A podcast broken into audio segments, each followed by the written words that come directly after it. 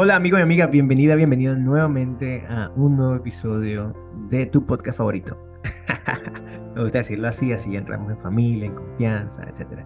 Em, como lo sabes, hemos estado compartiendo algunos temas específicos de preguntas que encontramos en el documental de Amén, el Papa Francisco Responde, eh, y que hemos traído también a este programa precisamente para eh, eh, colocar las mismas preguntas y buscar respuestas a la luz de la Biblia. Así que es un gusto que estés con nosotros y hoy el tema es el feminismo.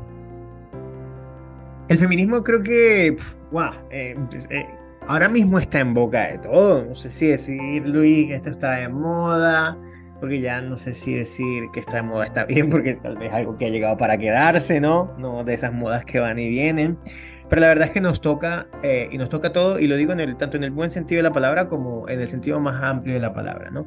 Eh, sabemos que es un tema candente, de igual manera también sabemos que cuando los hombres hablan tienden a estar un poco sesgados, nuestra actitud hoy no es eh, estar sesgados ni nada al respecto, de hecho queremos compartir lo que creemos a la luz de la Biblia puede ser relevante, ¿no? Amamos a las mujeres, por supuesto, somos totalmente conscientes de que eh, somos parte del plan de Dios eh, y queremos sumar. Y sumar significa también traer estos temas sobre la mesa, de discutirlos, de, sacar las cosas que son importantes, aprender y crecer juntos eh, y, colocar todo en el lugar que, consideramos tiene sentido. Así que, Luis, te hago la misma pregunta que te hice hace un rato, pero con respecto a otro tema.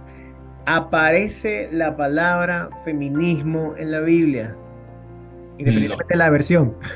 Porque sea que hay versiones nuevas y de pronto en una traducción aparece. El concepto no aparece. Mm, puede ser que eh, en una Biblia en el futuro aparezca la palabra, pero el concepto no, aparece, no existía. Hay, que tener en cuenta que, por ejemplo, la Biblia es muy limitada en vocabulario.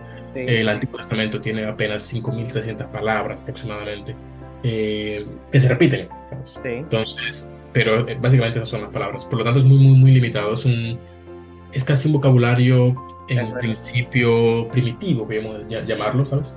Por lo tanto, hay conceptos eh, abstractos eh, eh, que no existen, no existen. De acuerdo, de acuerdo. Hombre, con eso que dices, claramente estamos hablando de un libro de la Biblia, como es la Biblia, por supuesto, con, con toda la importancia y relevancia del mundo. Pues al menos nosotros como cristianos que, por supuesto, le damos ese lugar a la Biblia, habrá gente que, que no le da esa misma relevancia a la Biblia, ¿no? Em, y que tiene tantos años de antigüedad y no toca este tema directamente. Pero, Luis, en, la sociedad, en la época, por lo menos, hablando del Nuevo Testamento, en la que está Jesús, etcétera, em, ¿será que el, feminismo sí se vivía entre las calles, pero, pero no se hablaba? ¿O esto es algo totalmente nuevo que, que surgió hace un par de años? No, yo creo que y la, la, evidencia bíblica da cuenta de que la mujer había, se había resignado mm. a la posición que la sociedad le había, mm. eh, la había ubicado. Sí. y en este caso sabemos que existía una oración entre los judíos. Gracias Señor por no hacerme uh, esclavo, extranjero, ni mujer. Curioso. Mm. Entonces, vamos, que, que, una mujer en, en, incluso en el pueblo de Israel, era poco menos que un esclavo hasta ciertos, eh, ciertos momentos. Hay momentos donde eso no, no se nota así, eh, porque realmente la mujer, por su capacidad de dar a luz, eh, juega un papel determinante en la comunidad judía. Y hablo de la comunidad judía porque es donde viene la Biblia, al punto que aún en el día de hoy, a la nacionalidad judía no se pasa por, por padre, se pasa por madre. O sea, yo no soy judío porque mi padre es judío, soy judío porque mi madre es judía. Curioso. Porque ellos entienden que la paternidad, en ese caso, no se podía probar antes, ahora, ahora sí, pero antes no. Antes lo que se podía probar es la maternidad. Sí. Entonces, es curioso eh, esto. Entonces había un, contraste, un contraste marcado entre la posesión del día a día de la mujer y a la vez una posición de privilegio que podríamos llamar, que la mujer también tenía en, el tiempo de, Israel, al punto de que se le reconoce liderazgo en, varios momentos en, la Biblia, incluso en el tiempo de Jesús. Eh, y la Biblia es muy enfática con esto. Sin embargo, eh, hay que entender que la Biblia quiere ir al, al- al fondo de la cosa. Y Sí, vamos a ver más adelante cómo la Biblia enfrenta este, este, el dilema que, sí. que pretende, el problema que pretende resolver el feminismo moderno. Sí, ahora es interesante lo que planteas porque pareciera que en el mundo ahora mismo existe un feminismo bueno y un feminismo malo, ¿no? Un feminismo, y, y no quiero encasillar ninguno de los dos, pero a veces hay corrientes que llegan el feminismo también a un tema, no me quiero meter en otros temas, ¿vale? Lo, lo menciono simplemente como para ponerle una etiqueta, Mm. con el tema de, de, de levantarse, de rebelarse, de, de disminuir el hombre de validar también, tam- relaciones, eh, eh, pues el lesbianismo, el aborto, etcétera. Entonces utilizan la capa del feminismo para eso, pero a otro lado está un feminismo, digamos, algo más bueno que, que busca de alguna forma es buscar esa igualdad. No sé si la palabra es igualdad o equidad, yo me inclino más por equidad. Pero bueno, cada quien tendrá su, su opinión al respecto. Entonces, em, con ese marco, pues caramba, ¿cuál, cuál sería ese texto que en este caso podemos utilizar eh, bíblico para, mm, para traer este tema sobre la mesa? Vale, mira, aquí hay un tema ah, curioso, porque sin duda el feminismo, lo que comenzó llamándose feminismo, Sí, eh, no es lo que hoy eh, se, se establece como feminismo. ¿de acuerdo? Porque antes se peleaba por la igualdad de, Ujú, de- de derechos, era era la cuestión, igualdad de derechos entre hombre y mujer. Sí, y pues las mujeres consiguieron bastantes reivindicaciones que nunca debieron ser eliminadas, de acuerdo. porque la Biblia, eh, la gente olvida un, un texto, eh, yo quiero tratar el texto ahora, Gálatas 3:28, ya no hay judío ni griego, no hay esclavo ni libre, no hay varón ni mujer, porque todos somos uno en Cristo Jesús. ujú, Hay, hay un problema porque el texto me está diciendo ya no hay. Pareciera que hay- antes sí había. Ya, Sin embargo, la cuestión es, date cuenta que aquí no dice varón, aquí dice varón ni mujer. Es un, un texto muy, muy, muy útil. sí, Sin embargo, la Biblia tiene una lucha frontal que no se quiere reconocer contra el tema de ah, la distinción de personas. Delicadísimo. Pero la gente no, aún hoy, nosotros tristemente en la iglesia tenemos um, es, del- es delicado. Nosotros generalmente en el mundo cristiano no leemos la Biblia sino a través de un lente, que es el lente que yo heredé de mi denominación. Me explico. El adventista lee la Biblia a través de los lentes de Ellen White. Y lo que no corresponde con lo que él entiende que Ellen White di- dice, hay que darle una segunda lectura, al menos una segunda lectura, cuando no es que está directamente errado. Pero eso no pasa con los adventistas. Los católicos, cuando leen algo, tienen que estar de acuerdo con lo que dijo ah, Santo Tomás. ya, Los ah, mormones, cuando leen la Biblia, tienen que estar de acuerdo con lo que dice ah, José Smith. Los ah, bautistas, cuando leen la Biblia, tienen que estar de acuerdo con lo que dijo Calvino. Los luteranos, curiosamente, son los más... Luteranos no. Luteranos también cuando leen la Biblia tienen que estar seguros que es de Lutero. Pero los, la iglesia de Inglaterra, los, los am, Anglicano, ¿no? ¿cómo se- anglicanos, llaman, sí. Sí. Los anglicanos son los más libres. Por eso, como no tienen a nadie a quien defender, no hay una doctrina fundamental, como sí ocurre con las demás den- denominaciones. ¿A qué lleva esto? A que los demás denominaciones, aparte del, del tema de los anglicanos, siempre busca defender una posición previa, que tristemente es una posición que debe ser naturalmente cuestionada. ¿Por qué? Porque Ellen White, ah, José Smith, ah, Calvino, etcétera, eran personas que tuvieron una luz limitada, un acceso a la información limitado. Hay que reconocerlo. Entonces, ¿qué ocurre?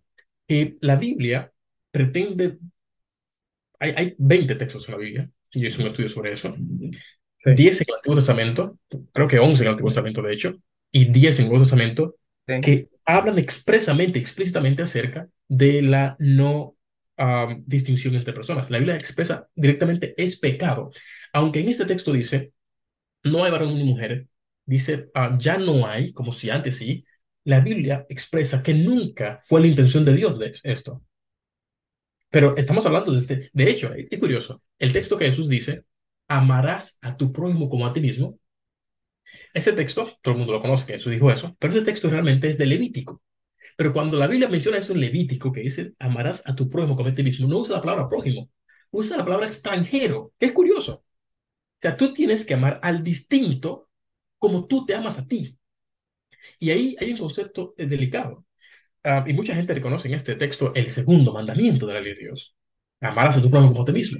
Entonces, la Biblia tiene una lucha frontal sobre esto. De hecho, la Biblia tiene una lucha contra el racismo. Delicado, ¿eh? Al punto que Dios pone un castigo a una persona por ser racista en la Biblia. Eso está en la Biblia. Pero estamos hablando de tan, tan algo tan temprano como Éxodo.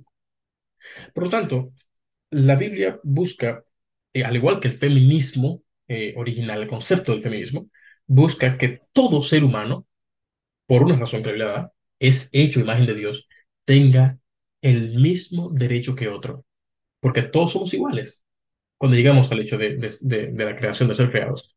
Así que ah, hay mucho que decir sobre esto, pero luego voy a hablar del tema de, el, feminismo desvirtuado que tú mencionabas en un momento. Pero ese es el texto que, que, básicamente vamos a utilizar, Gálatas 3.28. Qué bien, qué bien. Ahora, mm, me surge una pregunta porque al final, caramba, como muchísimos otros temas, el tema del feminismo o el rol de la mujer, etcétera, parece que nos empuja a un mundo que es totalmente desigual, ¿no? En el que unos tienen ventaja, en el que unos sacan provecho, etcétera, etcétera. Y caramba, la mujer es, una realidad, ha, sido afectada por, por, no quiero decir años, sino por décadas y, siglos en la historia, ¿no? Eh, de hecho, eh, también es cierto, ¿no? O sea, hay una lucha y, en toda la historia de la humanidad siempre han surgido mujeres que, que se han parado fuertemente en esa lucha, ¿no? Y hay, hay nombres que podríamos mencionar eh, al respecto de ello, eh, pero que actualmente, pues, la realidad es que al parecer es mucho más ese, ese pie de lucha, ¿no? Y que nosotros también como hombres, por supuesto, estamos encantados de, de participar y apoyar porque todavía sigue habiendo mucha, mucha desigualdad. De hecho, eh, leí un libro ya hace, hace, hace un tiempillo que se llama Factfulness, eh, que habla de 10 cosas de por qué el mundo hoy es mejor que hace años, ¿no? Y uno de ellos es que, hombre, los datos están ahí, es una realidad, todavía sigue habiendo mucha desigualdad e injusticia con respecto al lugar de la mujer, ¿no? Pero también es cierto que ahora mismo en muchísimos países, de los 200 y tantos países que hay, eh, o 195, por dar datos más acordes a la ONU, eh, en un porcentaje altísimo ya las mujeres pueden votar, cosas que hace, hace unos años no pasaba, ¿no? Hay mujeres que ya tienen cargos de liderazgo en el gobierno, cosas que hace unos años no pasaba, ¿no? Y, y así sucesivamente. No quiero decir que, que, ya la tarea está terminada, pero caramba, por supuesto que en este caso em, hay cierta actividad y que dentro de la iglesia también, también funciona. Hay muchas iglesias que tienen equipos solo de mujer para reivindicar el, el, el rol de la mujer, el ministerio de la mujer, actividades solo de mujer, y que está bien, ¿no? Y que no, no es cuestión de, de, de, separar, sino de, caramba, ¿cómo podemos construir todos juntos em, lo, que, lo que en este caso debería ser el, el, lugar que ocupe la mujer en la sociedad?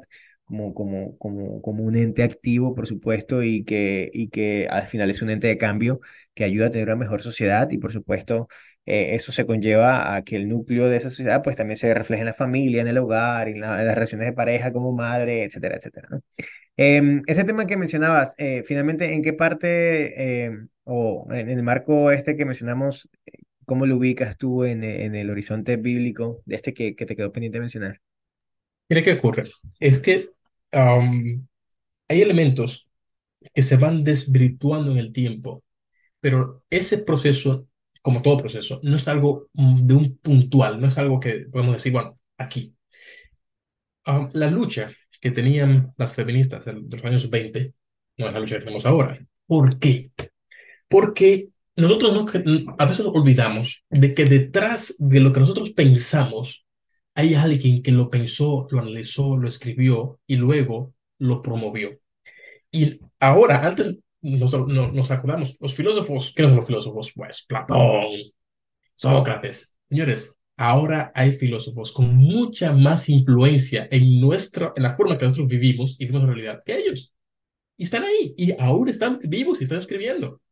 Y entonces, el feminismo tiene varias, pero hay una que es la que ha transformado el feminismo de lo que era antes a lo que comenzó, a lo que es ahora. Es Judith Butler. Judith Butler. Ella es ah, canadiense y esta es la autora de un libro que se llama Deshacer el género. Escucha el, nombre del libro. Y resulta que cuando tú lees ese libro, ella comienza a, a, presentar ahí todas las ideas que no, que no eran originales del, del, feminismo, pero que ahora están bajo la etiqueta de feminismo. Estamos hablando de aborto, incluso no al aborto tradicional, sino estamos hablando de aborto incluso justo antes del nacimiento o incluso horas previas después del nacimiento. Cuidado con esto. Sí, sí. ella habla también acerca de la fluidez de, la, de, los géneros. Ahí entra el tema de eh, homosexualidad, transvestismo, la agenda LGBT, o sea. Entonces, todo esto que podría estar en una etiqueta aparte, yo digo que sea malo o bueno, digo que debería ser una etiqueta aparte, se ha mezclado con el tema del feminismo y ahora vemos que el feminismo defiende unas ideas que no eran originales del feminismo. Justo, justo, sí, se ha tergiversado ahí, ¿no? En cierta forma. Se ha desvirtuado, yo quiero decir desvirtuado no en el, en, el sentido negativo, una cosa se puede desvirtuar para bien o para mal, mm quiero decir que ya desvirtuado. Ya si es para bueno o para mal, es un tema sí, bueno, al final esa, esa pureza original del nacimiento del feminismo, pues... Es que decir pureza es decir como que era bueno antes y ahora es malo. Yo quiero, decir que la idea original ya no es la que era. Gracias a personas como ella, hay otras personas, hay otras franceses también. Entonces, que esos libros han tenido, de hecho, ella es lesbiana, eh, esta persona, han tenido influencia en el mundo como, señores, no somos conscientes hasta qué punto esta mujer ha, ha dado forma a nuestro pensamiento. Es, es increíble. Por lo tanto, yo, yo propongo que, que cualquier persona que se llame feminista verifique cuáles de sus ideas están en este libro y puede decir, un segundo, yo soy feminista, pero yo creo esto. De acuerdo, de acuerdo. Entonces, es un tema que, que, que implica un análisis. Sin duda, sin duda, sin duda. Eh, lo vamos llegando al final, ¿no? Por supuesto, este tema da muchísimo más para, para comentar para hablar y que, y que al final de todo nosotros compartimos nuestra opinión, ¿no? Eh, pero que cada uno ha construido la suya, tanto, tanto chicas como chicos hemos construido nuestra propia opinión al respecto. Eh, estaremos de acuerdo en muchas, en otras no estaremos de acuerdo, ¿no? Eh, pero hay, al menos nosotros los, los, cristianos tenemos un hilo conductor que, que nos, nos, invita a mirar al Señor, ¿no? Entonces, Em, ¿cuál debería ser ese mensaje de, mm, de, tolerancia? ¿Cuál debería ser ese mensaje de, de, de, paz? De, ¿Cuál debería ser ese mensaje también de lucha al mismo tiempo? Que deberíamos nosotros como, como cristianos, y pongo cristianos por encima de cualquier otra etiqueta, ¿vale? Eh, ¿cuál debería ser ese mensaje que, que nosotros abanderemos cuando, por ejemplo, estemos sentados con, con alguien que, que, que es feminista, con un machista? con uno, con, no sé, o sea, pueden ser tantas las etiquetas, pero nosotros, como con una cosmovisión cristiana en la vida, eh, ¿cuál debería ser ese mensaje que, que tengamos tanto en las palabras como en los gestos, como en los pensamientos que, que deberíamos eh, tener y compartir? Tres palabras, comprensión, tolerancia y amor. Tres, yo tengo que comprender que la historia por la que la otra persona ha pasado mm. puede ser muy distinta a la mía. Sí. Para bien o para mal. De acuerdo. Pero realmente para mal. Puede ser muy distinto a la mía. Número dos, uh, tolerancia. Yo tengo que tolerar sí. al otro. Y a, los cristianos nos cuesta mucho el tema de, de tolerar. De acuerdo. Hay una de, de los, uh, una canción americana cristiana que dice, Señor, amaré a mi prójimo siempre que sea del mismo equipo mío de fútbol. pero, pero yo, yo digo yo que lo amaré hasta el final. Entonces, nos cuesta tolerar. Y, y por eso mencionaba de amar a tu prójimo como a ti mismo. La Biblia está diciendo ahí, no solo a Jesús, sino miles de años antes, mm. ama al distinto como tú te amas a ti. Sí. Señores, yo quiero hablarle a una persona que se, que se reconoce quizás demócrata o republicano. ¿Tú sabes lo que significa yo decir yo amo a Trump siendo demócrata? Sí, claro. ¿Sabes lo que significa yo decir yo amo a Biden siendo republicano? Eso es que la Biblia nos llama. Es, es delicadísimo, digo. Sí, sí, sí. Entonces, Luego está el tema del amor. dije comprensión, tolerancia y amor. De acuerdo. Aunque parezca curioso, nos han vendido en el cristianismo eh, protestante latinoamericano que lo más difícil que hay que hacer, en el, que, que, Dios nos pide, es obedecer. Mentira, es mentira. Siempre ha sido mentira y siempre será mentira. Mm. Lo más difícil que la Biblia nos exige es amar al distinto. Sí, es que, señores, amar a una persona que no se parece a mí, o que tiene costumbres diferentes, o que piense diferente a mí, o que habla diferente a mí. Está reto. Señores, eso es un reto grandísimo. sí, es, es, es, difícil, es difícil. Es que mira, tú puedes amar a una persona hasta que esa persona levante una bandera distinta a la tuya, que de hecho es contraria a la tuya. De acuerdo. ¿Entiendes eso? Mm, Entonces resulta que um, aquí está el gran desafío del cristiano en yo comprender al otro. En yo, señores, tristemente hay gente que, hay, hay, ateos que toleran más a otros que cristianos. Es triste decirlo, pero es así. Y vemos entonces que tristemente el, las, los, los principios y los valores ateos a veces terminan, perdón, a veces comienzan donde terminan los cristianos. ¿Oye esto? Mm.